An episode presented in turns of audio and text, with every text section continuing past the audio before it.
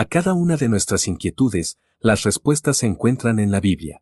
Bienvenidos a Respuestas en la Palabra. Un verdadero amigo. Existe una gran diferencia entre ser conocidos y ser verdaderos amigos. Esta diferencia es evidente en la lealtad que presentan en los momentos más necesarios. Un verdadero amigo es leal en todo momento, y más aún en los tiempos difíciles. Ellos siempre están listos y dispuestos para ayudar en los momentos de aflicción o de luchas personales, pero los conocidos, en los momentos en los que más se los necesita, desaparecen.